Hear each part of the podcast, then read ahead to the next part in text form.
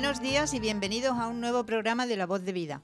Programa realizado por alumnos del Aula de Mayores de la Universidad de Málaga, dirigido y asesorado por Fran Martín e Inmaculada Ramírez. Recordaros que podéis escucharnos en la emisora Color Comunitaria de Málaga.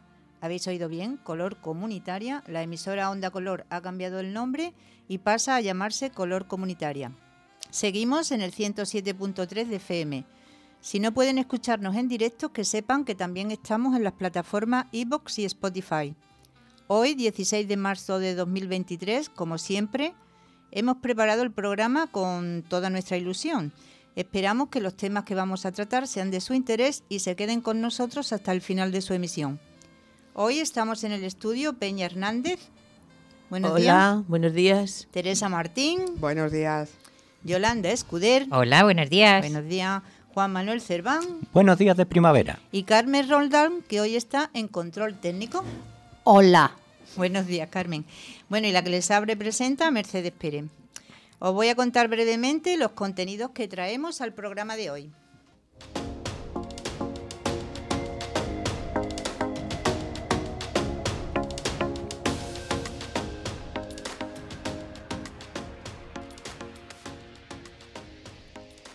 Yo inicio el programa y contaré en qué consiste la moda NBN y hablaré con mis compañeros a ver qué le parece. Teresa nos habla hoy del auge que están tomando los tratamientos estéticos no quirúrgicos.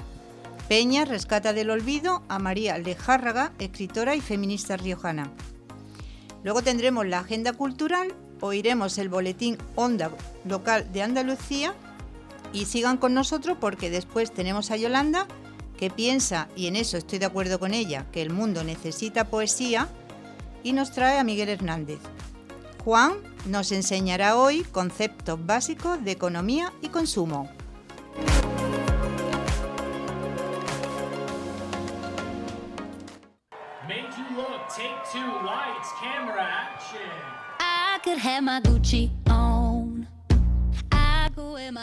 Bueno, pues vamos a hablar de, la moda NBN. La palabra pijama surge en Persia, viene de pae o pai, que significa pierna, y llama, que significa vestido. Su uso se extendía por India, Irán y Pakistán en el siglo XV.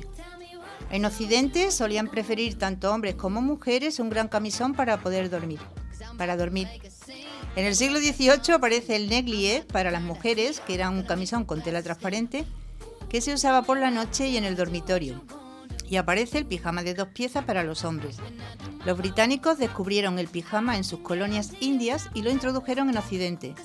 En un principio su uso estaba limitado a las clases más nobles, pero como su éxito fue rotundo, se acabó adaptando a todas las clases sociales. En los años 20, Coco Chanel puso de moda el pijama en la mujer, usándolo en sus desfiles para demostrar que la mujer podía usarlo y seguir siendo bella y femenina, ahora se ha convertido en una prenda esencial en nuestro día a día. ¿Y por qué cuento esto? ¿Sabes que en China la gente sale a pasear en pijama? Socialmente está muy aceptado e incluso te diría que está de moda. ¿Tú te atreverías a hacerlo en tu ciudad? Pues porque se está poniendo de moda en China. En un principio fue en China y ahora se está poniendo de moda en todas las grandes ciudades españolas. Española y Nueva York y Toronto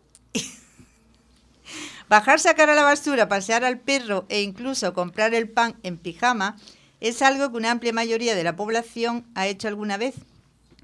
Quien más y quien menos ha visto por la calle unos pantalones pijameros asomando por debajo del abrigo de algún vecino a primera hora de la mañana o a última de la noche, mientras se daba prisa con su mascota para volver a casa.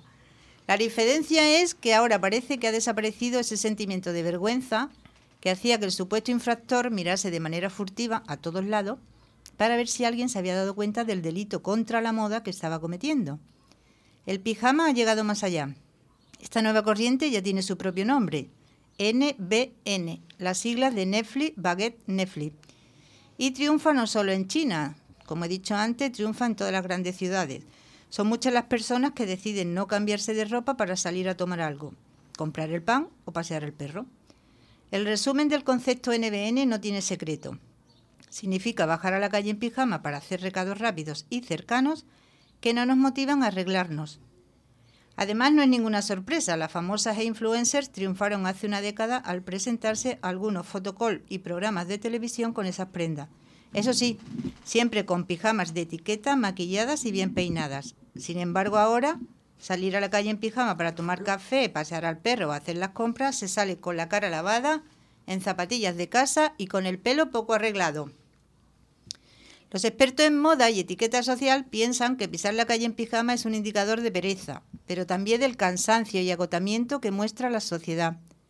El profesor de protocolo y etiqueta social, Miguel del Amo, explica, te pongas lo que te pongas, nadie se va a enterar. La gente no mira por la calle y en las grandes ciudades menos. No nos analizamos. El profesor asegura que esta tendencia no es una moda, sino un reflejo de la indiferencia, porque en la sociedad actual vale todo, y también afirma que es un efecto secundario de la pandemia. Recordemos que el confinamiento nos hizo permanecer en casa con nuestros mejores pijamas y que las marcas rápidamente se adaptaron a aquella necesidad de comodidad con ideales conjuntos de colores con los que indistintamente dormir o estar en casa. Nos acostumbramos a trabajar en casa en pijama y en zapatilla. Ahora dicen que está de moda y que ha llegado a España, pero realmente esta tendencia en España siempre ha existido, como ya he comentado antes. De hecho, voy a recordar que una oficina municipal del pueblo de Dos Hermanas en Sevilla se opuso ya a esta comodidad en 2021. En un cartel en la puerta de la oficina se podía leer, no se atenderá a ningún usuario o usuaria que venga con vestido o pijama o bata de estar en casa. y anteriormente, en el 2017, aquí en Málaga, en la cafetería Los Monaguillos, que estaba en calle Mármole, yo creo que ya no está, también prohibía la entrada en pijama o bata por higiene y respeto al resto de los clientes. Compañero, ahora que no nos oye nadie, ¿habéis bajado alguna vez en pijama a la calle? No. Yo no, en pijama no. Antes muerta que sencilla. yo no. Yo sí, yo sí, como soy la disidente, yo sí. Yoli, Yoli, cuéntanos, ¿qué hacías? Pues mira, esto es una, una cosa doméstica mía, ¿no? Una institucionalización del Día de, los Reyes Magos. Nosotros, el Día de los Reyes Magos, eh, todo, desde que nació mi hija, vamos a desayunar el, típico roscón a casa de mis compadres. Mis compadres viven eh, tres calles más abajo de, de nosotros. Eso no cuenta. Sí, sí cuenta, sí cuenta.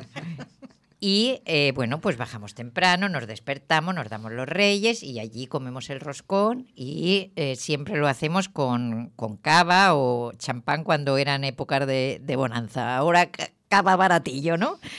Yo he bajado todos los años en pijama. ¿Y zapato, andando, zapato, o zapatilla, Zapatilla. O sea, pijama, pijama, auténtico pijama, bata, mucha bata y mis zapatillas. Claro, no va a bajar en tacones. Y así. pijama y bata. he salido yo. Arregla informa. Así he salido yo sin una mijitilla de maquillaje. Y vamos, que vosotros me conocéis, los oyentes no, porque no son videntes, son oyentes, pero los oyentes saben que yo soy tuto glamour en la en el vestuario. Pero, pero yo, testigos. yo he bajado en pijama. Sí, señor. Cómoda, cómoda, no. Lo siguiente cada día de Reyes Magos desde el 2003 hasta la época que caí malita, hasta el 2018 fue mi último año. ¿Y vais todos, toda la familia? No, no, mi Paco en pijama, ¿qué dice? Por Dios. en pijama iba yo, la, la, la, que expone este comentario. Y mi María tampoco. Mi María arregladita y mi Paco mm, arregladito. Pero aquí la doña en pijama. Pues yo, Mercedes, te voy a contar una cosa medio graciosa, que yo creo que me originó un trauma que nunca más en la vida. Cuando yo era pequeña, eh, estábamos un día, era verano, en casa, y mi padre era fumador. Y en aquel entonces tú podías bajar a comprar a la calle tabaco para tus padres porque no había ninguna limitación de edad. Cierto, cierto. Y mi padre, anda, baja, baja al bar que me he quedado sin tabaco y tal. dijo, venga, anda, hija, anda, no sé qué. Total, que yo estaba con mi pijama puesto de verano, finito, un pantalón largo. Entonces me arremangué el pantalón, bien arremangado, y me puse una falda encima. Y luego me puse una camiseta y bajé al bar. Y cuando estaba en el bar, ¿qué hacen las patas del pantalón? se desplomaron. Se caen abajo. Y un señor me dijo, niña, que se te ha caído el pijama. Y yo creo que me fui. no me acuerdo si llegué a comprar. Entonces yo creo que me quedó tal trauma que nunca más, nunca más. Yo lo que he llegado a salir no es en pijama, pero de luego no fue de una forma consciente. Cuando estaba estudiando la carrera, un día eh, me desperté tarde y entonces a la carrera, pum, pum, pum, pum, salí de casa. Entonces, acordé- bueno, vosotras no sé, pero yo llevaba una, enagua que se llamaba, una combinación. Una ¿no? combinación de bajos, sí. Y era invierno. Y entonces, pues yo llegué a trancas y barrancas, la clase ya empezada, entré en la clase, buenos días, señorita Hernández. Entonces yo me quito el abrigo y cuando me quité el abrigo me di cuenta que iba en combinación, que no me había llegado a poner el vestido. Porque No encima de eso me tenía que poner un vestido. Y se me había olvidado. Toda la clase ¡bum! Otra vez. Y decía yo, que hacía un poco de frío por Granada. Pero digo yo una cosa, que ahora hubiera Como fui corriendo. Se abrió Ahora- y ahora se cerró. moda Hombre, hubiera estado lencera. Lencera Claro. total. sí. Totalmente. De hecho, creo que pusiste tú de moda los lenceros Igual, en ese igual. momento. Claro, Claro. claro. Yo Juan, lo, ¿Tú no nos cuentas nada de tu pueblo? Mm, De mi ¿No tienes pueblo. ninguna? Sí, sí, yo veo que las chicas, las chicas jóvenes ahora es verdad que se han apuntado a esta moda. No sabía que era una moda, pensaba que era comodidad. Eh, antes se bajaba o se estaba casi todo el día con el chandal y la zapatilla, pero es que ahora no, ahora van con unos pijamas monísimos, pero no para pasar desapercibidas. Van las chicas con sus uñitas pintadas, muy bien eh, eh, lavadas, muy bien peinadas, muy bien pintadas. Pero es que además el pijama es que es llamativo, es que si pueden van con manchas como si fueran de una vaca. Y, y no sé, yo la verdad es que creo que habría que poner un poco de, de- de orden en eso, porque acabamos de salir de una pandemia. Si ese pijama es el mismo con el que va a estar luego en su casa y va a irse a la cama, me Claro, parece eso es lo que no sabemos. que es una esponjita para es atraer que no bichitos, sabemos. ¿no? claro. ¿Pensáis que es una provocación por parte de quien lo hace? Yo creo que no, que eso es una moda, una moda que pasará, porque los que bajan en los pueblos, las que han bajado toda la vida en los pueblos a, a por la- el pan a tres calles más abajo, Pueblos y no tan pueblos. bueno, Digo. yo digo Sí. porque yo lo- en- los he visto cuando he vivido en pueblo, aquí yo no los he Pueblos y ciudades de España. Pero donde vayan es por comodidad, no suele ser gente joven que va arreglada pero en pijama y llamando la atención. Ahora, los que, como dice Juan, eso es una moda, una moda que las influencers han- están como otras muchas, vaya. Que, Sí, porque de hecho hoy estamos hablando de esto mismo y, y lo que pretenden es llamar la atención. Claro. Pues Ya te diré yo, un pijama de borreguito o de vaca. No, porque además estará mm, detrás marcas de lencería que les pagarán y dirán, uy, esto es de Victoria Secret, Secret. y esto es de Woman Secret y todo Secret. ¿Esto habrá una gran influencer detrás? O como decía La alguien, Victoria la Victoria visto, que es la que la ha sí, puesto de hay, moda. mucha- hay muchas influencers. sí. Y aquí pillaron a una, a una periodista, que ahora no recuerdo el nombre, que se le ve cruzar la calle, que iba con el pijama, porque además el abrigo no lo llevaba abrochado, y con el típico moño aquí arriba, no iba arreglada, iba mm, de Tal estar, cual. de estar en la casa tal cual y decir voy a bajar al perro, o por ejemplo, no lo sé. Hay gente que es verdad que sí que está utilizando ese desenfado ¿no? en el vestir eh, a modo reivindicativo. Blanca Portillo, por ejemplo, ahora que acaba Sí, de, de- recogido el premio. Claro, pues eso sí que es el modo reivindicativo, Sí, ¿no? pero De no es decir, pijama. Es decir, no me disfrazo no me, no me pongo, a mí no me pongo un modelón eh, porque quiero que veáis a la persona, ¿no? Que hay detrás y ahí Mm. sí que hay una reivindicación para Mm. mi punto de vista. Pero en mi modesta opinión, que, humilde opinión. Humilde, humilde, humilde. Pero eh, sí que es verdad que lo otro yo tampoco veo, me pasa como a Peña, yo tampoco veo ahí el, el sentido reivindicativo. No. ¿Y no pensáis que puede ser un estado de ánimo? Porque... La vagancia. ¿Te refieres a la vagancia? Pereza, o a la pereza. La pereza. Yo creo que puede ser un estado de ánimo, porque yo personalmente cuando no me encuentro muy animada anímicamente, no me arreglo. Pero estas Pero chicas cosa que es dice... arreglarte y esta- otra cosa es bajar en pijama. Sí. Ya, pero eso mismo, estás, es- co- estás tan inapetente que dices, mira, me bajo así. Sí, No, pero ahora se está inapetente por Juan, pareja. No, y es y lo que y lo que comenta Juan es real, o sea, tú no ves en ese en, en ese perfil, eh, no ves esa pereza Descuido, porque no, no, sí. No, No, no, no lo ves ves. descuido, ¿eh? O sea, es una moda que cumple unos parámetros, pero que no es un desaliño, una falta de higiene o un descuido que es a lo que nos puede llevar Sí. el pensamiento de La eh, pereza. de la pereza. Pero llegar hasta el punto de ir a una oficina, que no, yo no, vamos, no he puesto el nombre porque tampoco sé de qué era la oficina, pero una oficina municipal, a arreglar un papel o a hacer alguna gestión en pijama, yo creo que Eso ya es vagancia suprema Eso y ya- falta de respeto. No depende del estado de ánimo. No, ya eso es simplemente una falta de respeto tremendo. Pero yo realmente tampoco, o sea, yo eh, vuelvo a lo de antes. A la gente que veo yo ahora mismo aquí, por ejemplo, en Málaga, que es donde vivo ahora, bajar en pijama y en bata a los supermercados, que es lo que he visto, yo creo que es una cosa que ya lo hacen seguro de hace mucho, no, es- no es cuestión de moda, ¿no? Muchísimo. Claro. Yo no creo que esto vaya a tener mucha... Por eso yo, va. por eso yo he dicho que si es realmente una, una moda que se ha importado a España, porque en España yo lo he visto, yo lo vi en Jerez cuando era pequeña y yo lo he visto aquí en Málaga, en mi barrio, pero además de la avenida Andal- bueno, del 38, Mm. que había un kiosco al final y yo voy a por el periódico cuando se compraba el periódico, voy a por el periódico y digo, pero, ¿y esta mujer? Y iba con el pijama y la bata. ¿Y, y los hombres no? ¿Hombres en Yo pijama no yo salen? no lo he visto. No, pues, Yo no los he visto Hablando de hombres, tampoco. perdona, no sé si habéis oído una noticia de un señor aquí en España, no sé si era por tu tierra, eh, Yolanda, que el hombre iba a todas partes desnudo y reivindicaba su derecho a ir desnudo. Lo denunciaron, lo multaron, se ha celebrado el juicio y han fallado a favor, favor. de su libertad. Vaya. Lo digo por lo de entrar en un bar mm, a pedir el bocadillo desnudo, con pijama todavía, pero... Claro, pero Bueno, el si bar es moda- verdad que tiene el derecho de De admisión. admisión, claro. O Sí. sea que ahí es verdad que Sí, pero es pri- donde primero- empieza y termina la libertad de uno y la Primero de entra y ahora échalo. Claro, Y ahora el, échalo. el bar del monaguillo que yo he comentado tuvo que poner cartel. No debería tener cartel de reservador de derecho de admisión porque lo puso por higiene y respeto a los demás. Yo creo que profundizó en el derecho de admisión. Lo que pasa es que tú te pones a pensar y qué diferencia hay entre un pijama y un chándal.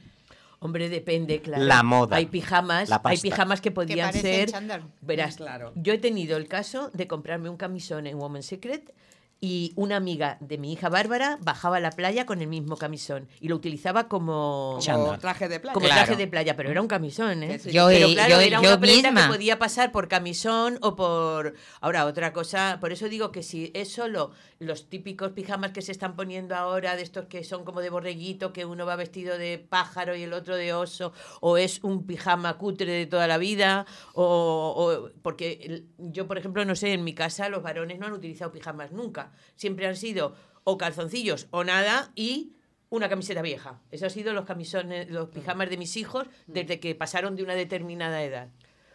¿Tú crees que se le diferencia mucho la camiseta vieja de toda la vida con las camisetas que llevan ahora con rotos, los pantalones con rotos? Pues vete tú a saber. Yo sí lo que, lo que vi este verano eh, es a varias chicas que llevaban a modo de top sujetadores.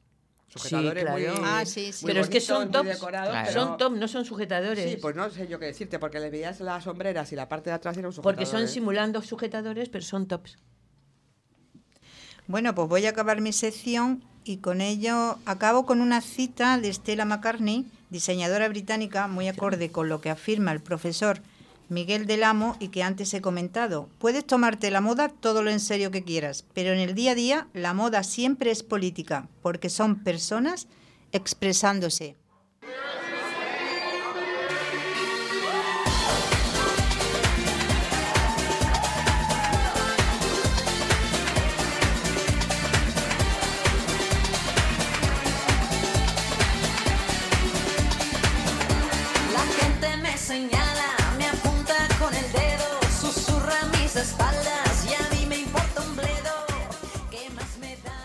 Ser joven hasta la muerte es uno de los anhelos más antiguos del ser humano. Todos queremos llegar a la madurez en las mejores condiciones posibles y para ello hoy contamos con numerosos tratamientos quirúrgicos y no quirúrgicos. Hoy Teresa nos cuenta sobre los tratamientos no quirúrgicos.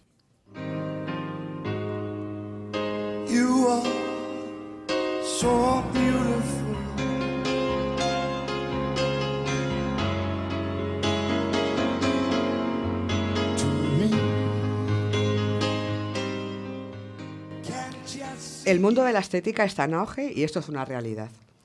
¿Saben que la medicina estética oficial surgió en 1973 en Francia? Momento en el que se fundó la primera sociedad de medicina estética y fue en este país. Pero si buscamos sus orígenes, nos vamos hasta el antiguo Egipto, como la cuna de los primeros tratamientos estéticos. Fue la primera civilización que manifestó su preocupación por el cuidado de la piel, reflejándose en manuscritos como el célebre Papiro Evers. La preocupación por la estética ha estado presente en el ser humano desde la antigüedad. Las diferentes civilizaciones ya creaban ideales y rituales de belleza en función de los conocimientos y modas de cada época. Existen libros que recogen rituales de belleza, fórmulas cosméticas y pinturas que demuestran los ideales estéticos que existen en aquellos tiempos. Estética y belleza han sido contemplados como parte de la autoestima y por tanto de la salud. Con la aparición de las obras de teatro, el cine y la televisión, y más recientemente las redes sociales, la estética y el aspecto físico alcanzan mucha importancia en la sociedad actual. Según la Sociedad Española de Medicina Estética, SEME, crece el interés y el uso por la medicina estética en España. En 2021 se realizaron cerca de 900.000 tratamientos médico-estéticos. A través del último estudio de dimensionamiento e impacto socioeconómico de la medicina estética en España, publicado el pasado mes de septiembre por la SEME y con respecto al 2021, ya que de momento el 2022 está sin analizar, nos facilitan algunos datos como son los siguientes. El 40% de la población española ha utilizado los servicios de medicina estética en alguna ocasión. Aproximadamente un 72% en mujeres y un 28% en hombres. Mirar el dato de ahora que es importante. La edad media de acceso a la medicina estética pasa de los 35 a los 20 años de edad. El número de centros sanitarios autorizados por el Ministerio de Sanidad para ejercer la medicina estética en España se incrementa en un 20% y un 15% más de facultativos elige formarse específicamente en medicina estética desde 2019 y están cursando máster de medicina estética en nuestro país. Pues para hablar de todo esto, la voz de vida se ha ido en busca de profesionales del sector. Y nos fuimos hasta Teatinos, exactamente en la calle Spengler 4, donde se encuentra la clínica médica estética MBL Clinic.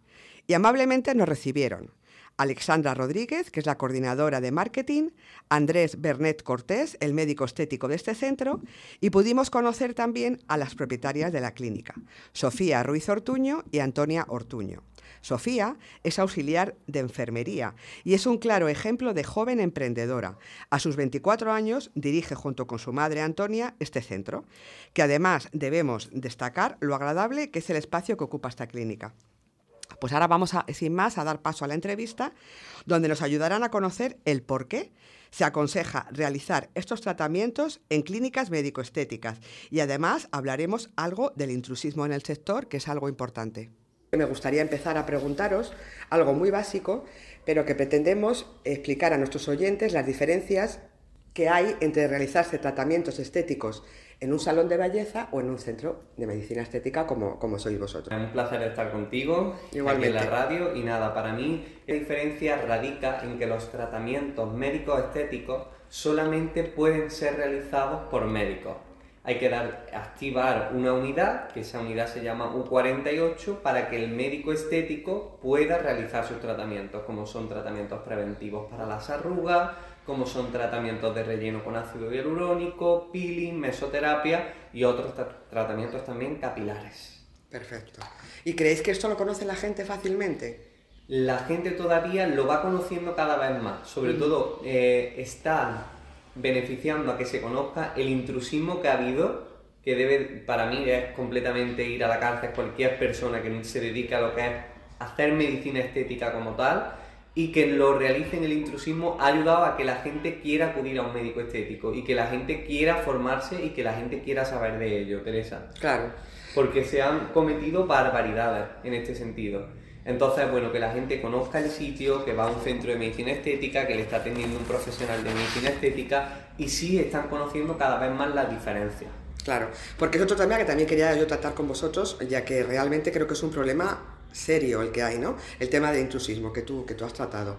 Eh, yo he leído por ahí que hay un 15% de los pacientes que acuden a médicos estéticos que, que previenen de otros centros donde les ha tratado una persona no autorizado. En este sentido, el SEME, que es eh, alerta que ponerse en las manos de personal no autorizado puede provocar reacciones adversas peligrosas y por desgracia muy comunes, como infecciones, necrosis de la piel, inflamación de los tejidos, pérdida de la vista y contaminación con enfermedades transmisibles como el VHI o la hepatitis. ¿no? Entonces, mm, esto creo que es un tema muy importante que la gente tiene que tener muy en cuenta, ¿no? porque a veces pensamos que no es nada lo que nos hacemos y realmente sí que estamos alterando pues mm, incluso inyectándonos cosas en nuestro cuerpo, que eso tiene que ser un, doctor. ¿no? Entonces, esto creo que sí que tiene que estar como más perseguido. Eh, yo os digo, mm, lo, que, lo que te inyectan, ¿no? El ácido y la toxina botulínica, ¿dónde la consigue la gente? ¿Eso no hay ninguna regu- regulación Pues para ello? eh, sinceramente cuando me hace esta pregunta no lo sé porque para nosotros como clínicas médico-estéticas tiene un proceso de regulación bastante tedioso a nivel de sanidad y a nivel de contrato con farmacia garante para el depósito de medicamentos y es bastante dificultad la que se nos presenta a nosotros mismos para cuando necesitamos comprar toxina no es una cosa fácil, mm, requiere un registro sanitario, requiere la firma del médico e incluso el ácido hialurónico, los propios laboratorios con los que trabajamos aquí en la clínica, que son de los laboratorios más conocidos a nivel mundialmente, te exigen que tenga un médico la clínica da de alta para inyectar ese producto, por lo tanto eh, no es normal. No es No normal, normal, que lo ¿verdad? encuentren tan fácil. Claro, bueno. Pues nada, esperemos que alguna vez esté algo más regulado el tema y más, más Esperemos perseguido, ¿no? Y Teresa. que, bueno, si contribuimos todos, también desde la radio, hacer llegar a la gente que cuando vaya a hacerse un tratamiento de esto se asegure dónde va, ¿no? Creo que también, eh, Alejandra, hay otra cosa que también tienen que mirar cuando llegan a un centro de, de medicina estética, ¿verdad? Sí, en este caso eh, nosotros tenemos expuestos lo que es un organigrama de profesionales, ¿de acuerdo? Con su nombre, su apellido, la especialidad y eso está eh, de cara al paciente, quiere decir, está visualmente para que ellos vean los profesionales que actualmente tiene ese centro y luego hay un número identificativo que eso eh, se da cuando han pasado un control muy, muy exhaustivo por parte de sanidad. Ya. Ese número no lo tiene cualquier tipo de centro y tiene que pasar una serie de requisitos bastante... Es como una licencia que te conceden cuando recurre, cuando tienes todos los requisitos que, que hay que tener y para, eso es para una manera que también el paciente pueda identificar, ¿de acuerdo? Vale, perfecto. Seguimos hablando con ellos para saber cuáles han sido los detonantes del aumento de estos tratamientos, qué tratamientos son los más demandados y conocer el perfil de los demandantes. Vamos a volver un poquito a- al tema de los datos fa- facilitados por la SEMI, ¿no? Eh, eh, ¿Cuál creéis que son los detonantes para este aumento de interés por los tratamientos estéticos? El aumento de interés es que es cierto que eh, a nivel psicológico, ahora mismo lo que es la sociedad eh, le estamos dando un valor añadido en imagen. Conlleva las redes sociales, conlleva ahora mismo la tecnología. y sí es cierto es que eh, incluso antes en edad es cuando ya empiezan a, a valorar ¿no? tratamientos eh, faciales y corporales. Ya. Que es cierto que ahora mismo en las redes sociales eh, está la gente muy expuesta Ya. y se busca, porque hay programas eh, que en este caso filtran y cambian las facciones reales de, de la gente. Entonces, a nivel psicológico, como que buscamos cada vez más esa percepción. ¿Cómo conlleva esa percepción? Empezar antes en edad y luego apostar por tratamientos, eh, en este caso estéticos, ¿no? de medicina estética. Vale. Eh, ¿Y cuáles son los tratamientos más demandados? ¿Qué más demanda la gente? Pues mira, los tratamientos, Teresa, que se demandan más actualmente en medicina estética son el tratamiento de aumento de labios con ácido hialurónico y también el tratamiento preventivo de las arrugas para el tercio superior, que consiste en tratar lo que son las líneas de la frente, el entrecejo y las patas de gallo. La ojera también está adquiriendo cada vez más aumento y para los chicos sobre todo lo que es la masculinización, que es marcar los rasgos del ángulo mandibular y del mentón. Mm, Qué bueno. ¿Y hay un perfil es- específico del demandante de estos tratamientos? Pues el perfil eh, casi siempre son personas que se han tratado ya la piel mucho antes, son gente que se cuida en lo que es la imagen física y tenemos el mayor porcentaje eh, paciente que se cuida, paciente que viene con sus cremitas, que ya lo hacen. Hay un, un porcentaje bastante alto que, que incluso ya se vienen tratando, haciendo tratamientos médicos estéticos de antes y que es un paciente que cuando empieza ya, Teresa, Se enganchan. eh, si quieres lo puedes comprobar, te hacemos un tratamiento y verás, y verás cómo te va a gustar. Vale. Entonces, pues pensáis que, que, bueno, lo que, lo que ya antes decía, que la estética ahora es muy importante, ¿no? Porque nos damos mucho al exterior y demás. Y, y también psicológicamente también es importante, ¿no? Yo creo que, te, que, que a lo mejor hay algún trauma, trauma de tu vida que, te ayuda, ¿no? El encontrarte más bien físicamente, ¿no? O algo así, ¿no? Yo creo que va más por la seguridad en uno mismo. La seguridad Y- en uno mismo. Sí. Y creo que algo que uno aprecie, Sí. eh, psicológicamente le afecta positivo. Y luego también la sociedad como que nos consideramos que podemos ser un poquito más aceptados. Bueno, y a mí, por ejemplo, personalmente me, me parecía que este tema, del cual no, no tenía mucho conocimiento, estaba más dirigido a rebajarte edad, ¿no? A quitarte años de encima. Pero cuando he visto que, que resulta que la media es 20 años, me sorprende tanto. Es, es no sé, me imagino que es- tiene que ver con lo que tú me has comentado Vale, antes de las es. redes sociales y demás. Bueno. Le preguntamos al doctor Bernet sus especialidades en esta rama y también con él conversamos sobre la formación de los facultativos. Nos gustaría conocer cuáles son sus especialidades y sobre todo las que desarrolla aquí Pues en mira, la- MBL. las especialidades que aquí desarrollamos son medicina estética y mucho tiempo también estuve dedicándome, Teresa, a la cirugía capilar.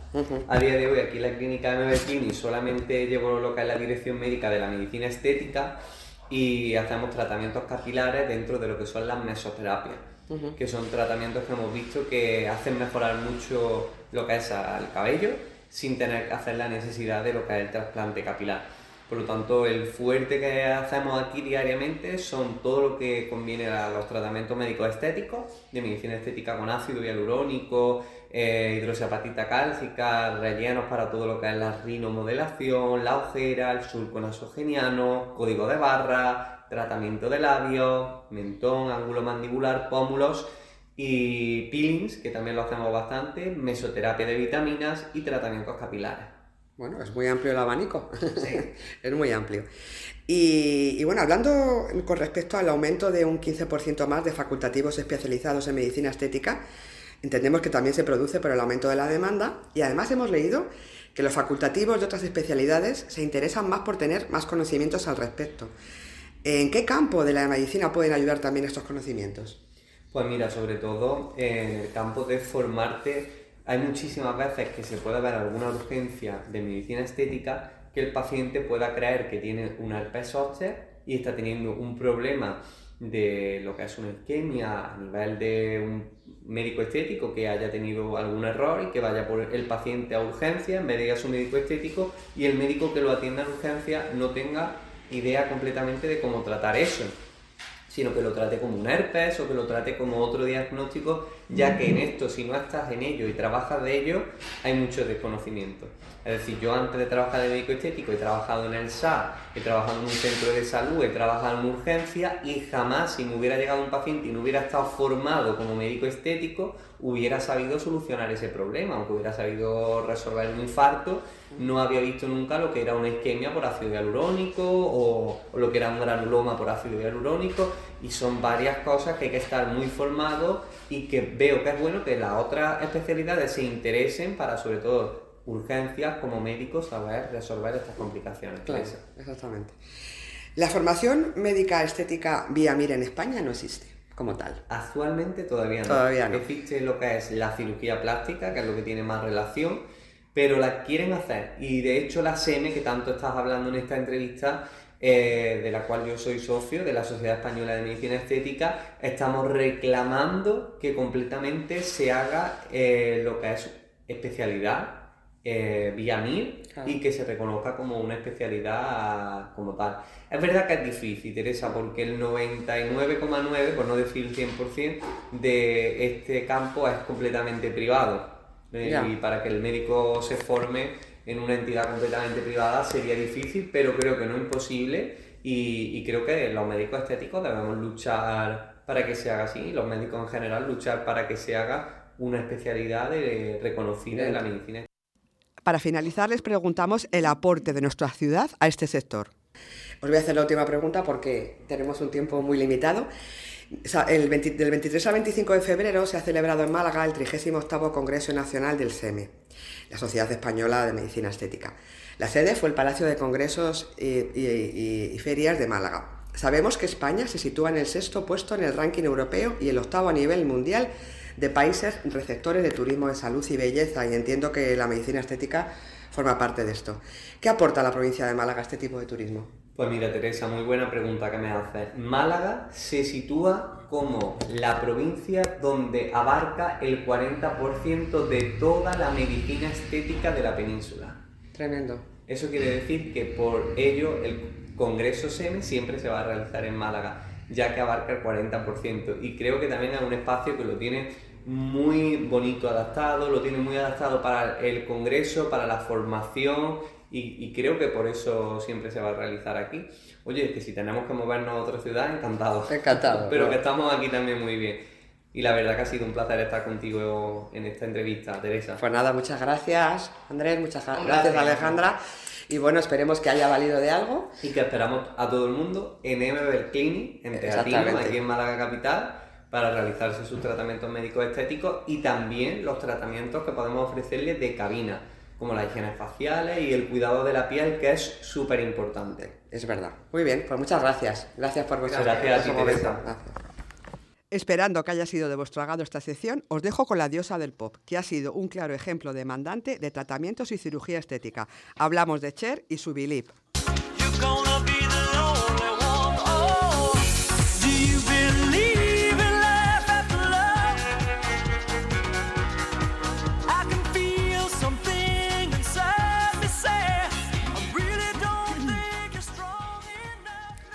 María Lejárraga, feminista como la que más, y sin embargo fue el marido el que conoció el éxito gracias a las obras que ella escribía. Peña, cuéntanos. A ello voy. Carmen. I've come to talk with you again. Because a vision softly creeping left its Las mujeres debemos enseñar una asignatura, la solidaridad humana. Esto lo decía María de la O. Lejárraga García, o María de la O. Martínez Sierra, o como firmó la mayor parte de su obra, Gregorio Martínez Sierra. La vida de esta mujer parece un argumento de película. Hasta hace bien poco, una auténtica desconocida para el público. María fue una prolífica autora, dramaturga, traductora, pedagoga, periodista, letrista de libretos musicales, política y feminista. Y también es la historia de un espolio literario. Veréis, os cuento. Nace en San Millán de la Cogolla, en La Rioja, en 1874, dentro de una familia acomodada. Su padre, cirujano, cuando María contaba cuatro años, la familia se traslada a Madrid, al barrio de Chamberí. Su madre se ocupa personalmente de la educación de sus hijos siguiendo los programas educativos franceses. Por tanto, aprende ella francés e inglés. Estudia en la Asociación para la Enseñanza de la Mujer, donde recibe influencia de la Institución Libre de Enseñanza y termina sus estudios de comercio a los 17 años. Se convierte en profesora de inglés en la Escuela de Institutrices y Comercio.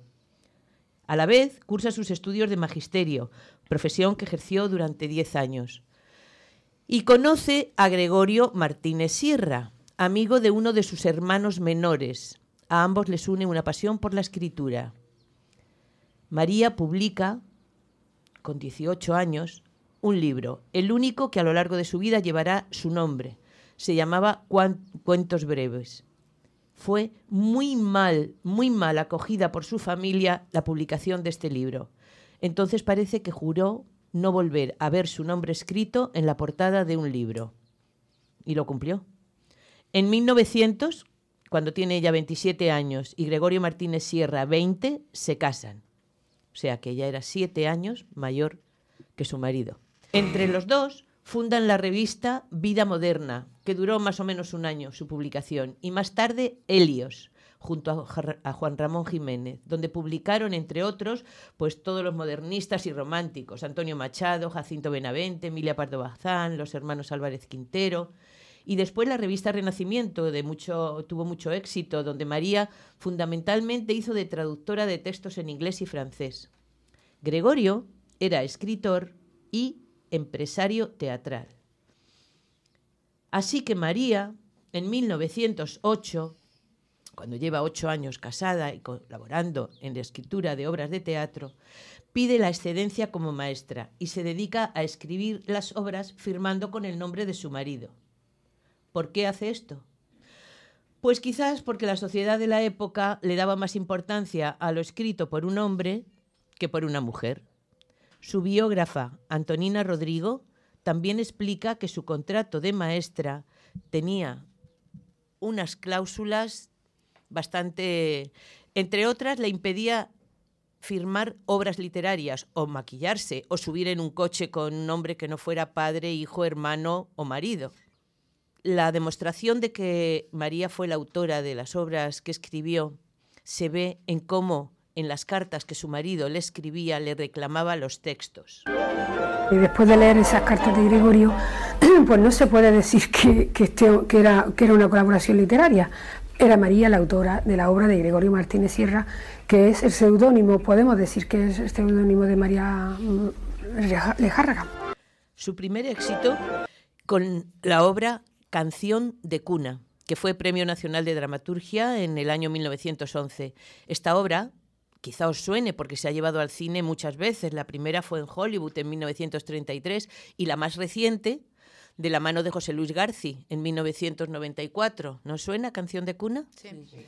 Pues incluso en esta, en la de 1994, en los créditos consta que está basada en un libro de Gregorio Martínez Sierra. Entre 1929 y en 31 escribe más de 20 obras. Ellos se hicieron con el matrimonio se hizo con la propiedad del Teatro Lara. Su marido montó una compañía teatral, la cual dirige, asiste a las tertulias intelectuales y recibe los aplausos en los estrenos, pero la que escribe es María, y era un secreto conocido por todo su círculo intelectual. Las obras se, presen- se representan no solo en España, también en Francia, Estados Unidos, Gran Bretaña y Latinoamérica. María establece con Falla una gran amistad, colabora con él escribiendo el libreto del Amor Brujo y del Sombrero de Tres Picos, asimismo con Joaquín Turina en el libreto de una ópera, El Jardín de Oriente, y con José María Usandizábal en la zarzuela Las Golondrinas, incluso con Eduardo Marquina, que era otro dramaturgo, en la versificación del Pavo Real. Pero la incoherencia de esta mujer se da cuando su marido se enamora de la primera actriz de su compañía, Catalina Bárcena. Durante varios años, María, a sabiendas de esta relación, siguió conviviendo con su marido y continuó escribiendo y firmando con su nombre. Era un poco la comidilla del Madrid del momento. Al final, en 1922, a los 22 años de casarse, se separan porque su marido tiene una hija, una hija en común con la actriz. Incluso en esta situación, ella continúa escribiendo y firmando con el nombre de su marido. De ahí las cartas en las que, cuando ya no estaban juntos, él le reclamaba textos. Ella decía que esas obras eran los hijos legítimos que tenía con él y que con el nombre del padre ya tenían bastante. Es una cosa súper curiosa que nos cuesta muchísimo entender. Varias de sus obras, por cierto, tienen como argumento un triángulo amoroso. La última obra que escribió con seudónimo fue en 1931. Llevaba ya separada de su marido 11 años. Sus sobrinas Teresa y Margarita lo justifican así. Me dejaba que lo hiciera por lo pronto y no protestaba. O sea que a lo mejor la procesión iba por dentro, pero no, siempre se portó con él como él no se merecía, las cosas como son. Siempre se portó con él muy bien, estupendamente.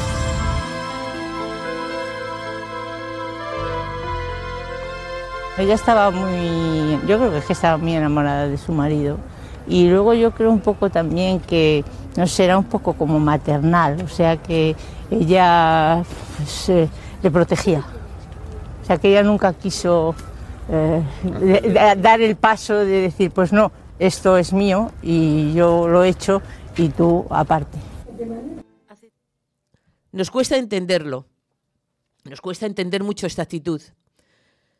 Porque la otra vertiente de María fue su obra feminista y su dedicación a la política. Durante la República fue diputada en Cortes por el Partido Socialista representando a la ciudad de Granada. Luchó junto con Clara Campoamor por conseguir el voto de la mujer. Así definía María el feminismo. No se alarmen ustedes, señoras mías. Precisamente hace tiempo que yo tenía el deseo de pronunciar en público la temerosa palabra feminismo. El feminismo quiere sencillamente que las mujeres alcancen la plenitud de su vida. Es decir, que tengan los mismos derechos y los mismos deberes que los hombres, que gobiernen el mundo a medias con ellos, ya que a medias lo pueblan.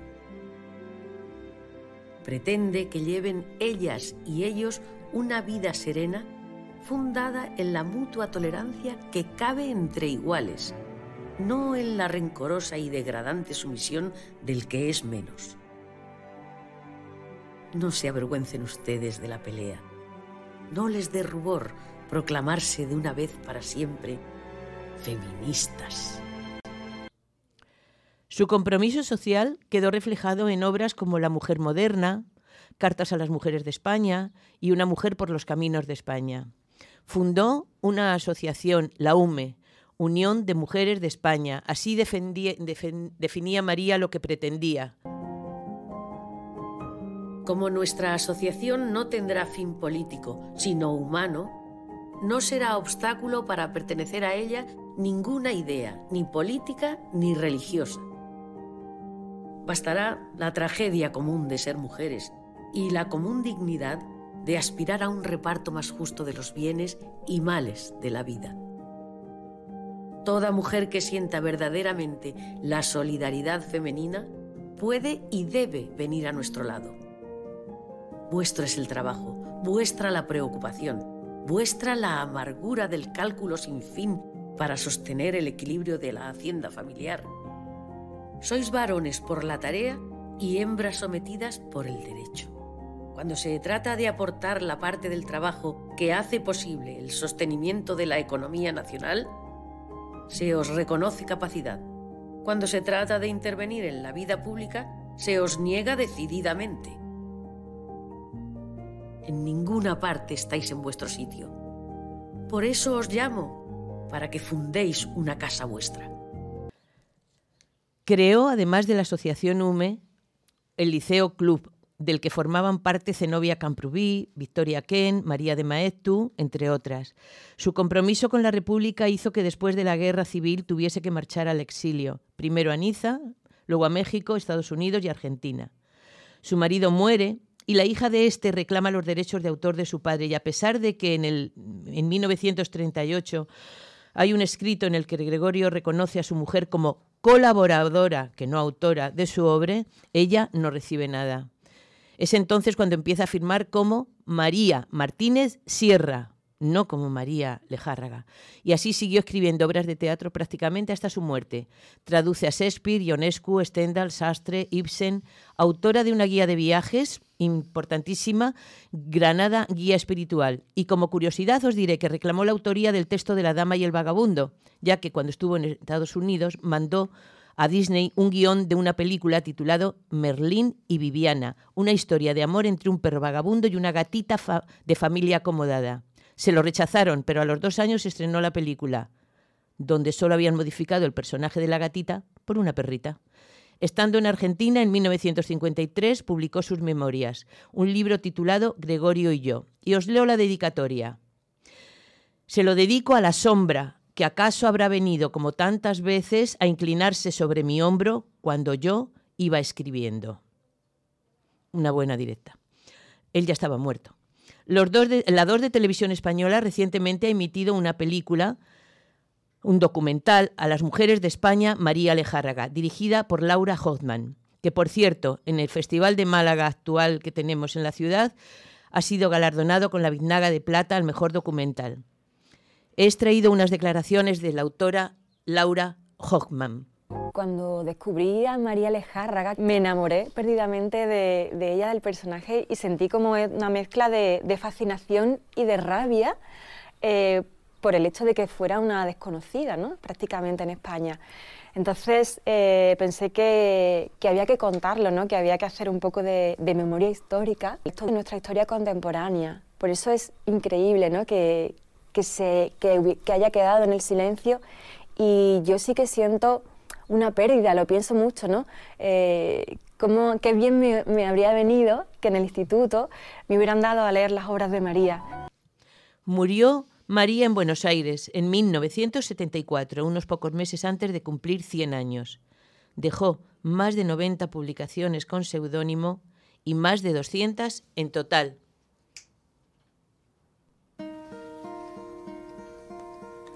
Hello, darkness, my old friend. I've come to talk with you again. Because a vision softly creeping. Ahora vamos con la agenda cultural y de ocio. Compañeros, que sepáis que tenemos mm, cinco minutos y medio para hablar de lo que podemos hacer este fin de semana en Málaga. O entre semana. ¿Quién empieza? Agenda cultural de la voz de vida para Málaga y provincia. Y lo va a hacer a través de la exposición de foto- fotografía urbana Street Life en Nueva York. Comenzó el pasado día 8 de marzo y estará hasta el 11 de junio. Es una nueva exposición fotográfica de temática urbana. Las autoras son Lisette Model y Helen Levitt, dos fotógrafas representantes de la fotografía callejera americana.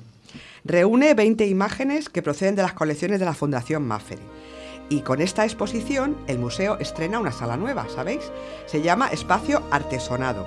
Es una sala expositiva del museo para proyectos de pequeño formato y menos convencionales. A esta sala se accede a través, de la, a través de la primera planta del patio principal del Palacio Villalón y la sala consta de dos estancias, un antiguo torreón y la que puede ser la capilla privada del palacio. A ver, ¿qué más? Pues yo ¿Qué ya, ya, que traigo este poesía, eh, voy a hacer una pregunta a nuestros oyentes y a vosotros. ¿Habéis pensado ya qué vais a hacer para celebrar el Día Mundial de la Poesía? Leer poesía. Sí, pues yo os propongo una cosa. Es el 21 de marzo y hay eh, en el castillo del Bilbil, en Benalmádena, a las 7 de la tarde, pues hay un evento que es la cuarta edición de Nocturnae, que es un recital poético que une versos, música y la luz de la luna de, de Benalmádena. Qué bonito. Bonito, ¿verdad? Claro. Eh, ¿Cómo podemos ir? Pues eh, es bastante fácil. Hay una librería que se llama Exlibric y lo tiene publicado en sus redes. Simplemente eh, hay que irse a esa publicación que está ahí como a bombo y platillo, inscribirse. Es hasta completar aforo, pero si estás inscrito, pues, pues ya tienes garantizada tu entrada. entrada. Así que si queréis, nos A la- apuntamos. a la luz de la luna. A la luz de la luna en el Bilbil. Muy bien. 21 de marzo. Venga, venga. Pues Siete yo, de la tarde. 7 de la tarde. Martes, ¿no? 19, 20, el martes. El- Martes. El, martes. Yo me voy con una de deportes, ¿vale? Vale. ¿Os apetece? Bueno, pues Antequera, ¿sabéis? Será la sede de la final, de, eh, la, la Final Four de la Copa del Rey de Fútbol Sala, ¿lo sabíais? No. ¿No? Pues la Real Federación Española de Fútbol Sala designó en diciembre pasado Antequera como la sede de esta final deportiva y se disputarán los próximos días 1 y 2 de abril, ¿vale? Será en el pabellón municipal de deportes Fernando Argüelles, instalación donde juega normalmente sus encuentros el, el Uma Antequera. ¿Que sabéis que el Bishoker Suma Antequera fue el campeón el año pasado, siendo de segunda división? Pues lo fue. Ganó en Jaén, ¿vale? Eh, estando en la categoría inferior, pudo, pudo con los grandes. Pero, pero esta vez el Bishoker no va a estar, porque esta vez le- en, los, en las sem- en los cuartos de final el Servigroup Peñíscola pues le ha, le ha Eliminado. ¿vale? Entonces, resumiendo, eh, va a la final en dos días, como hemos dicho. El día 1 de, de abril será la semi, en la cual jugarán el Servigroup Peñíscola, que este está en primera división, contra el Jimby Cartagena, que está en segunda. A ver si tiene, a ver si puede hacer lo mismo que el, que el como el año pasado. Y el segundo partido del día 1 será el Mallorca Palma Futsal y el Barça, que los dos son los que están primeros en la, clasificación de primera división. Por los ganadores de cada uno de estos dos partidos serán los que jueguen la final. Las entradas están desde hoy a la venta en la página web de la Real eh, Federación Española de Fútbol Sala, que se pone, realmente la entrada es ticket.rfef.es. Las más caras son 18 euros y de ahí van a 14 y a 10 euros. Pues eso es un poco la, la que yo os quería decir de deportes. Bien. Muy bien, Carmen, ¿y tú qué nos Yo traes? no sé si me oís, ¿me oís bien? Sí, Sí, sí, sí, perfectamente. Una propuesta sobre el papel de la mujer en la prehistoria, ¿vale? Ya sé que nos ponemos un poco pesadas sobre el tema, pero creo que merece la pena escuchar a la directora del conjunto arqueológico de los dólmenes de Antequera, Carmen Mora Mondejar, en una conferencia que me parece súper interesante y que ella ha titulado La herencia invisible. La conferencia se impartirá en las cuevas del convento de Alaurín el Grande el próximo viernes 31 de marzo, que es viernes de Dolores, a las 19.30 horas. Y merece la pena, queridos oyentes y compis, no solo por el contenido, sino por el continente, que son las cuevas del convento un conjunto de cámaras abovedadas y subterráneas construidas en el siglo XVIII que servían de almacén para el grano. Son muy originales, así que os invito a todos a asistir a esta conferencia en Alourín el Grande, un pueblo malagueño que se está convirtiendo en referencia cultural de la provincia. Qué bien, qué de cosas tenemos que hacer todo este fin de semana. Deporte, poesía. La ir a agenda nunca se patrimonio. La agenda nunca se acaba, que eso que significa que hay mucha cosa, que hay mucha vida, hay mucha cultura en esta ciudad y esta provincia. Bueno, pues ya acabamos y os dejamos con Boletín Onda Color de Andalucía. Luego seguiremos en el programa. Saludos, ¿qué tal? Bienvenidos, bienvenidas a la onda local de Andalucía. Son las 11 noticias.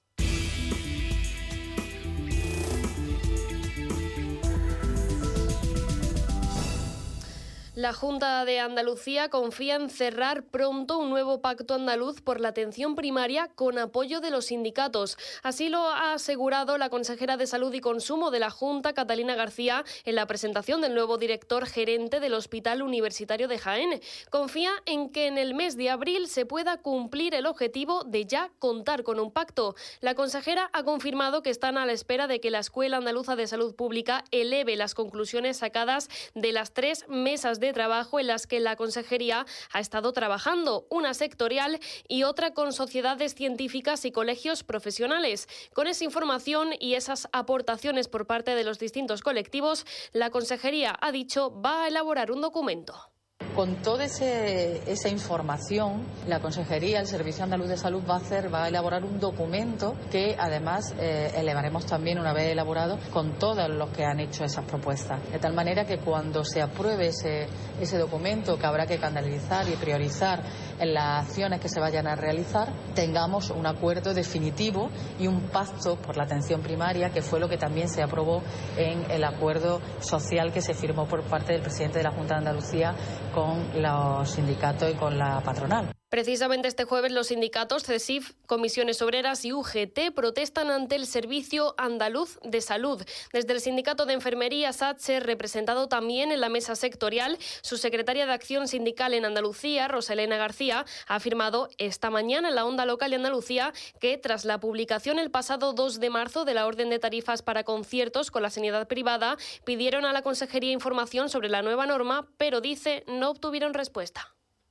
Hemos pedido, hicimos un escrito a la consejera pidiendo pues, que nos reuniese y nos explicase en qué consistía, ya que a nivel de atención primaria nunca jamás se había privatizado nada, ni se habían sacado tarifas ni nada. No nos atendieron. La consejería dice que realmente no va a hacer nada, ni se va a pri- privatizar nada en la atención primaria. Pues si no se va a privatizar nada, le será fácil mm, modificar o quitar ese, ese apartado. La secretaria de Acción Sindical de SATSE en Andalucía también se ha pronunciado sobre el desbloqueo de la Ley de Seguridad del Paciente en el Congreso de los Diputados. Llevaba bloqueada dos años. Impulsada precisamente por SATSE, comenzó como una iniciativa legislativa popular en el año 2019, cuando se recogieron 700.000 firmas para poder elevarla a la Cámara Baja. Ahora avanza en su tramitación parlamentaria y ya puede ser debatida en la Comisión de Sanidad previa presentación de las enmiendas parciales. Desde el sindicato celebran este nuevo paso y reclaman que la norma se haga realidad cuanto antes. Rosalena García.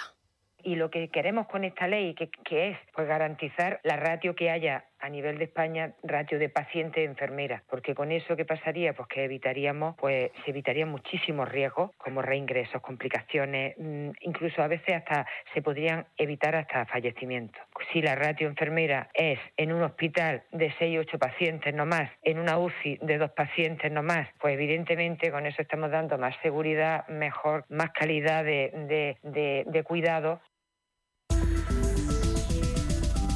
Y la pensión mínima subirá un 22% en cuatro años y alcanzará los 16.500 euros anuales en el año 2027. Así se desprende de las proyecciones que el ministro de Inclusión, Seguridad Social y Migraciones, José Luis Escribá, ha presentado este miércoles en la comisión del Pacto de Toledo en el Congreso. Y nos vamos hacia el exterior. Se produce un terremoto de magnitud 7 al norte de Nueva Zelanda. El temblor ha sacudido este jueves las islas Kerdemek, un archipiélago situado en el norte del país.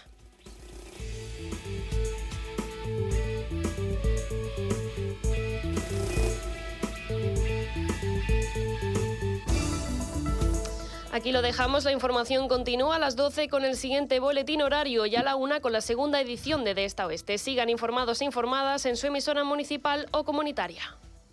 Seguimos en el programa, en la emisora Onda Comunitaria y seguimos con el programa de La Voz de Vida. Eh, seguimos con Yolanda. Hola, Mercedes. El mundo necesita poesía. Vamos al lío. Miguel Hernández. Vamos al lío, ¿te parece? Me parece estupendo. El domingo que viene, parte de este grupo, nos vamos a Elche, queridos oyentes, en un intercambio de estos que nos trae la radio, tan chulos siempre. Vamos a la Universidad Miguel Hernández. Ir a Elche me lleva irremediablemente a mi pasado, a mi infancia, a mi adolescencia y a Miguel Hernández. Hacia todos ellos les guío con una cálida carta. Allá va mi cálida carta, paloma forjada al fuego, con las dos alas plegadas y la dirección Bajo la tierra mi amante cuerpo esté, escríbeme a la tierra que yo te escribiré. Escríbeme a la tierra que yo te escribiré.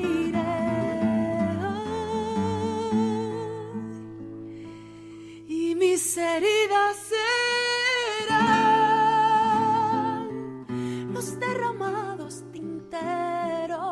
Pues en esta cálida carta que hoy les escribo, me quedaré desnuda, como dice el poeta en sus versos, desnuda dentro de mis sentimientos, sin ropa para sentirla del todo contra mi pecho. En Elche me comí yo mi primera arroz en costra. En esa época solamente comías comidas típicas propias de cada sitio cuando viajabas a esos sitios. Yo creo que por eso en esa época se te grababan los sabores y los olores, porque era realmente saborear vida. Y yo saboreé ese arroz en costra en casa de mi tío Jorge y mi tía Manolita que vivían en Elche. Aún recuerdo aquella cazuela y el ritual de mi tía Manolita echando los huevos. Qué frase, ¿eh? echando los huevos. Yo bajaba de tierra de Jota, porque mi pueblo limita casi casi con la provincia de Teruel. Tristes guerras si no es amor la empresa. Ay, tristes, tristes.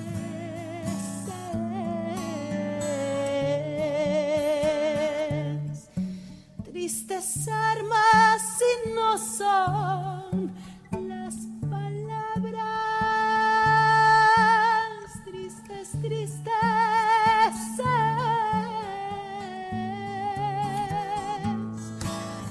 tristes. Hombres si no mueren de amores. Tristes, tristes.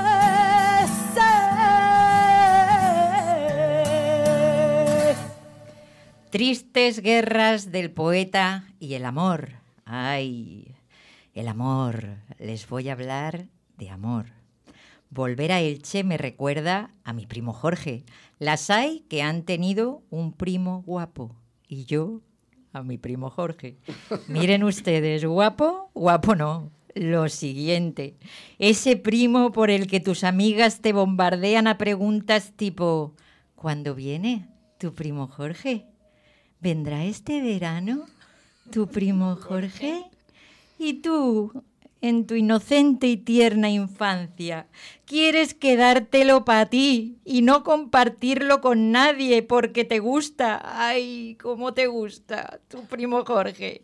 Y se lo cuentas a tu mejor amiga y te dice, ¿tu primo? Uy, os saldrán los niños tontos. ¿Te quieres ir para allá? Allende los mares. Como decía el poeta, dejadme la esperanza. Florecerán los besos sobre las almohadas. En torno de los cuerpos elevará la sábana su intensa enredadera nocturna y perfumada. El odio se amortigua detrás de la ventana. Será la garra suave dejadme la esperanza. El odio se amortigua detrás de la ventana. Será la garra suave. Dejadme la esperanza.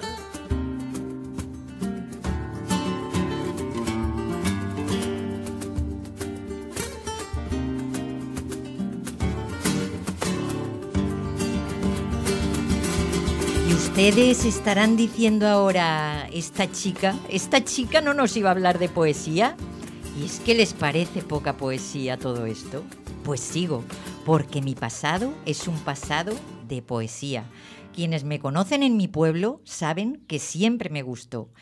He de añadir que en el instituto un profe maravilloso, guapísimo también como el primo Jorge, o más, incluso más. Creó un grupo para recitar poemas e íbamos por los pueblos acompañados por una guitarra.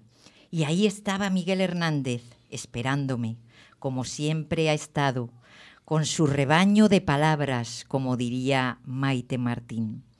Mis dos poemas, los que recitaba en los pueblos, eran Vientos del pueblo y elegía a Ramón Sige. La gente que me ha oído recitar pensará que yo no tenía vergüenza por subirme a un escenario, pero yo les he dicho que como el poeta me quedaré desnuda con mis sentimientos en esta cálida carta. Y se lo juro, tenía mis historias, mis vergüenzas, esas que se quedan en nuestros nudos pa' dentro, mis miedos, mis diferencias, mis rarezas, mis fricadas, que llamaríamos hoy en día. Pero ahí estaba siempre Miguel Hernández, esperándome, en forma de libro o en forma de disco. Y hoy, y ante todos ustedes, me cuelgo en sus manos literalmente y me pongo seria, seria, seria de verdad, para recitarles aquello que recitaba por aquellos pueblos y que desde mis 16 años no he vuelto a recitar. Pero les confieso en esta cálida carta que este poema ha sido diálogo interno en mis momentos de gran dolor ante las muertes de mi vida. La elegía a Ramón Sige de Miguel Hernández. Que suene la guitarra.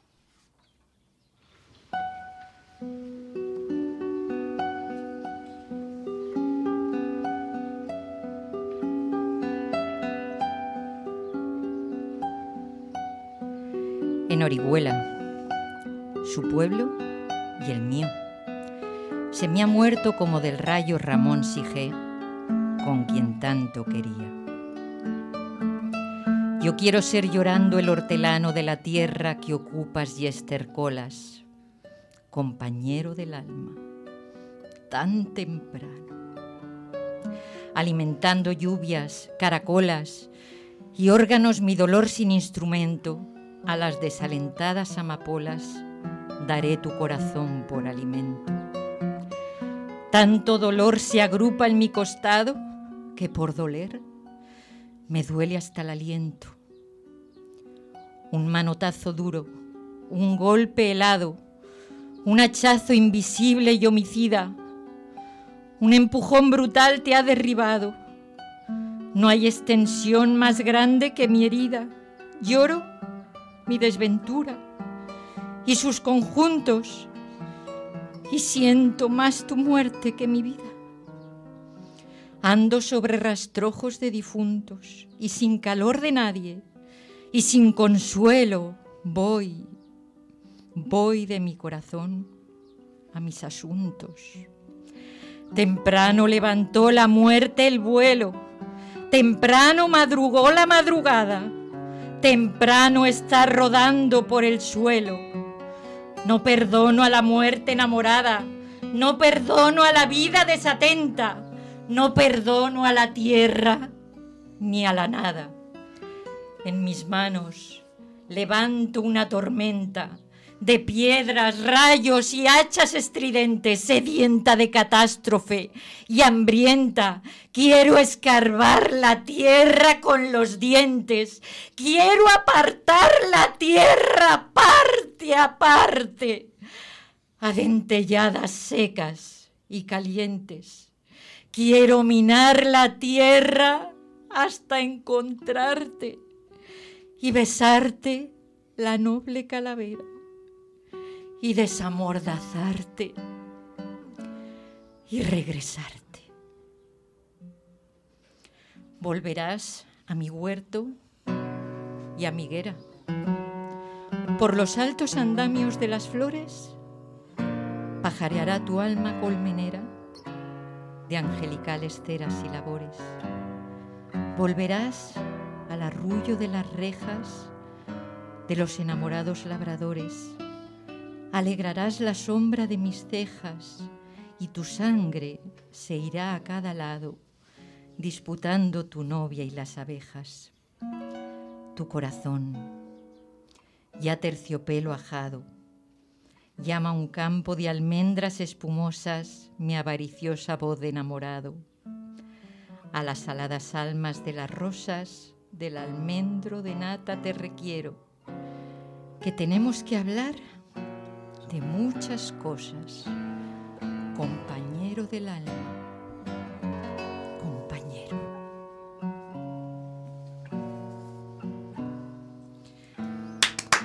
Madre mía, Yolanda. Impresionante. Nos has emocionado, ¿eh? Esto Que es sepas. una lectura, como decía Miguel Hernández, de eh, creo que de, de las tres heridas que llevamos todos de la vida, del amor y de la muerte. Eh, Ferris, catedrático de la Universidad Miguel Hernández, dice del poeta, de Miguel, que nos sirve para saber lo que es la integridad moral del ser humano ante situaciones difíciles. Después de esta elegía, llegó el rodillo de la vida y escondí mi zona poesía para convertirme en una prosa más homologada. Alcancé quizá la prosa poética con la mejor de mis suertes en algún momento, aunque supiera siempre, en lo más profundo de mi ser, que el mundo necesitaba poesía. El 21 de este mes se celebra el Día Mundial de la Poesía y por eso, como el poeta, grito, dejadme la esperanza. Dejadme la esperanza, dejadme la esperanza.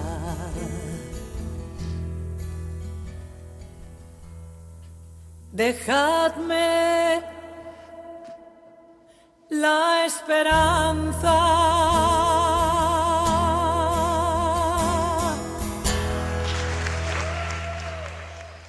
Juan, Juan seguimos después de la emocionante... Emocionante Miguel Hernández. y como lo has recitado, Yoli, que Increíble. todos tenemos algún amigo que se ha ido antes de tiempo. Los y pelos bueno, de punta. Exactamente. La muerte. La muerte, la, Bueno. la ausencia. Sí. Bueno, pues vamos con Juan, que nos trae hoy conceptos básicos sobre economía y a ver si entre lo, lo que tú crees que tenemos que saber, Juan, está el IPC o la inflación subyacente. Esa que ahora debe ser más favorable porque es la que nos nombran todos los días. Bueno, tú vienes a ponerme en un compromiso. Yo venía con algo más simple, mi pretensión es más humilde, pero bueno, igual lo podemos afrontar. Para nuestro nivel, ¿eh? para que no lo entienda. Sí, sí, al bueno. mío, al mío, que yo lo entienda. A mi nivel, que es con el- que yo me entiendo con la Al- gente. al de todos, yo creo. Ella, ella se ha Bueno. hecho el curso Expert de Economía esta noche, Juan. Sí, Sí. he estado mirando a ver lo que a- entendía. a ponerme en un apuro. Bueno, vamos a hablar de algunas cosillas eh, de economía doméstica. Eh, estamos muy habituados. Bueno, primero escuchemos la sintonía, que me, me he venido arriba yo con Yolanda.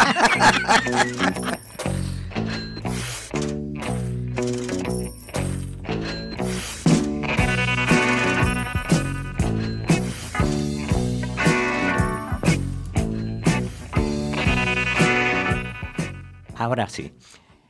Decía que estamos habituados a oír y leer palabras relacionadas con la economía que nos regalan con frecuencia en el supuesto y en el bien entendido de que todos sabemos qué significan. Creo firmemente que es necesario incrementar el conocimiento del significado de esas palabras de economía y de consumo por parte de los ciudadanos para alcanzar una sociedad más justa y equilibrada.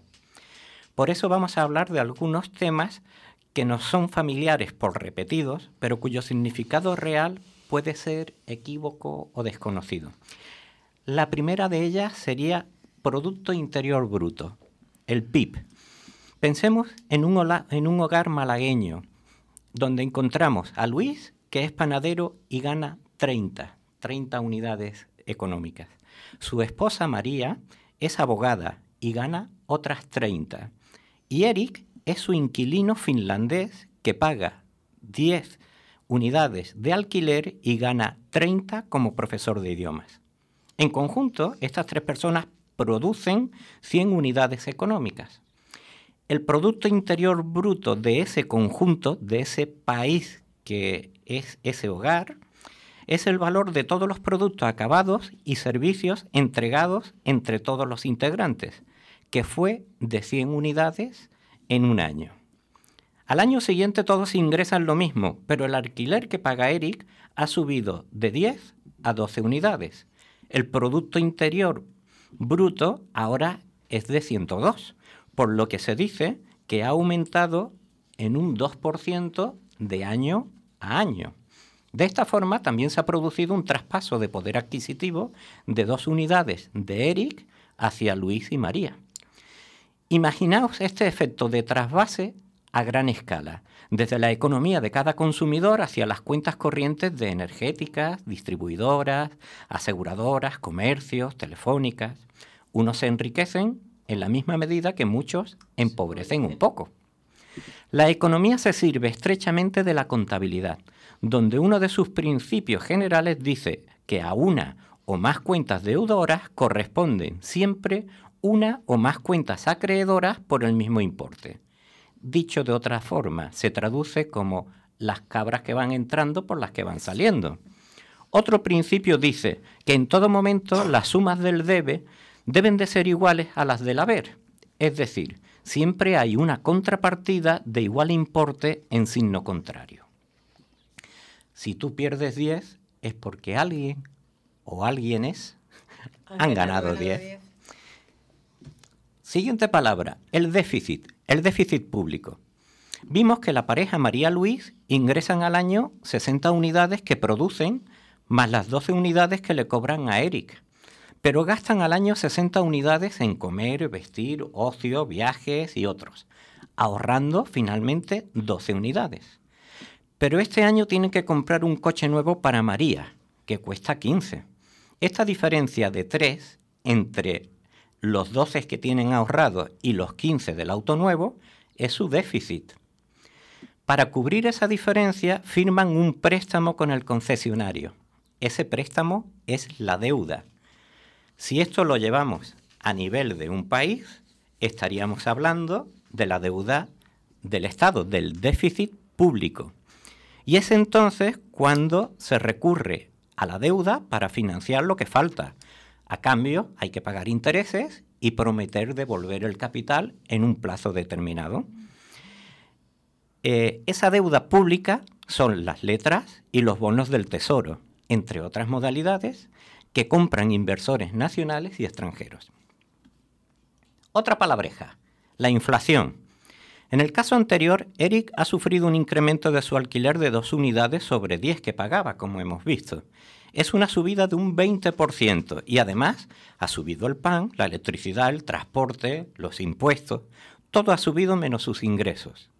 Cuando los precios solo hacen subir, lo llamamos inflación. Eric pierde poder adquisitivo porque con las 30 unidades que ingresaba el año pasado ya no puede comprar los mismos productos. Tiene que recortar su consumo. Y recordad, cuando alguien pierde es porque otro está ganando. El mandato fundacional del Banco Central Europeo es mantener controlado en torno al 2% la inflación para así preservar el crecimiento económico. Para medir la inflación se utiliza el IPC, el índice de precios al consumo. Y ahí es donde me tiene preparada una preguntita Mercedes. Bueno, el IPC es una comparativa periódica de los precios de una lista cerrada de los productos más demandados de los consumidores. Luego tienen distintas derivadas, pero el IPC por el que tú preguntabas, que es el subyacente, es el que corresponde a los precios de todos los productos de esa cesta cuando se excluyen las- los más volátiles, los energéticos y los productos frescos o productos no elaborados. Esa es, la, es el IPC subyacente Que o no de se base. tienen en cuenta. No se tienen en Cuando cuenta. no se tienen, cuando no se tienen en cuenta eh, y estamos mm, vigilando otros productos como los de la ropa, el calzado, los electrodomésticos, que no son energéticos puramente o, o productos sin elaborar. Pues con unos segundos de música épica me vendría muy bien para ordenar mis papeles y continuar.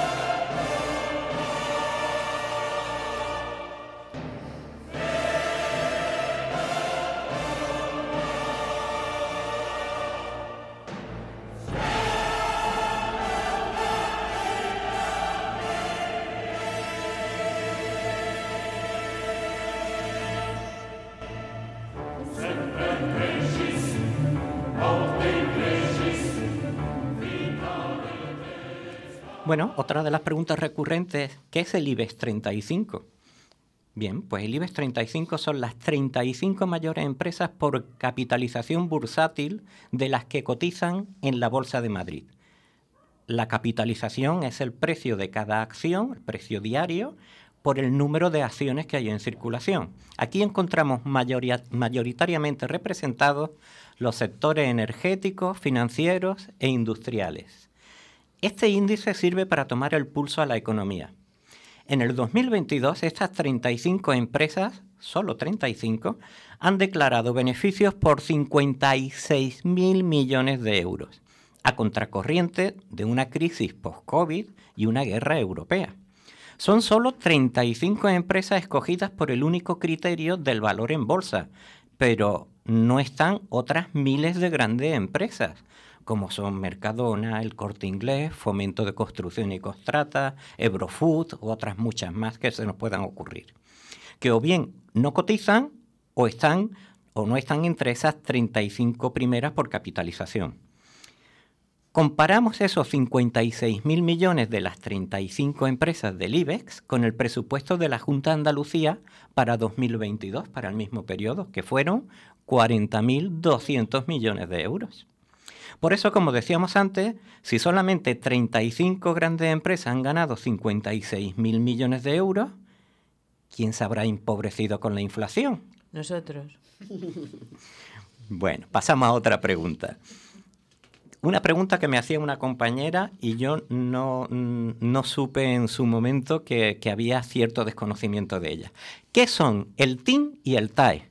Que no sé si lo recordaréis si habéis firmado alguna hipoteca, algún préstamo de coche o alguna tarjeta, contrato de una tarjeta de crédito. Bueno, pues el TIN es el tipo de interés nominal, que entendemos como el tipo de interés de toda la vida, el, el que nos decían en la EGB, el de la fórmula carrete partido por 100. Mira cómo estamos en la misma onda, Peña. Sin embargo, no es... Capital redito tiempo para que nos recuerde lo del carrete. Perfecto. Ahí estamos. Bueno, pues eh, sin, sin más dilación, comentaros de que ese es el tipo de toda la vida, es el interés que le vamos a, eh, le vamos a pagar el banco. Pero existen otros conceptos que nos cobrará el banco. Hay comisión de apertura, hay comisión de estudio, hay eh, la cuota del seguro que nos van a cobrar de vida. Entonces eso hacía que el tipo de interés nominal mm, tuviera trampa, no lo pudiéramos comparar de una oferta con otra. Para eso, el Banco de España estableció la TAE, que es la tasa anual equivalente, donde obliga a las entidades financieras y aseguradoras a incluir todos esos gastos añadidos, los tienen que convertir en tipo de interés y sumárselo al tipo de interés nominal para que sean comparables entre unas entidades y otras. Esa es la TAE. Bueno, por no último, sé tú, pero yo he pasado mucho tiempo hasta las narices de llamadas telefónicas inoportunas que se repetían hasta el infinito. No importaba cuántas veces les dijera que no estaba interesado o que no volvieran a llamar. Al día siguiente otra vez la misma llamada. O otra muy parecida. Bien, esto último para finalizar es ni más ni menos que la lista Robinson, que me lo preguntó alguien el otro día. La lista Robinson es un servicio gratuito que está en www.listarobinson.es con la que podemos cortar y evitar todas las avalanchas de acciones comerciales que tienen las empresas eh, sobre nosotros, bien por correo, por correo electrónico, correo ordinario, el teléfono o los mm, mensajes. Solamente tenéis que entrar en esa página, daros de alta y no es inmediato, ¿eh? tarda como dos meses porque puede haber campañas publicitarias en curso. Pero sí funciona porque las empresas están obligadas, antes de lanzar una campaña publicitaria, están obligadas por ley a cruzar los datos con la lista Robinson. Si estamos ahí, viviremos más tranquilos. Y sin más por el momento, yo me despido con una pequeña sintonía, si Mercedes me da permiso. Sí, sí, un poquito.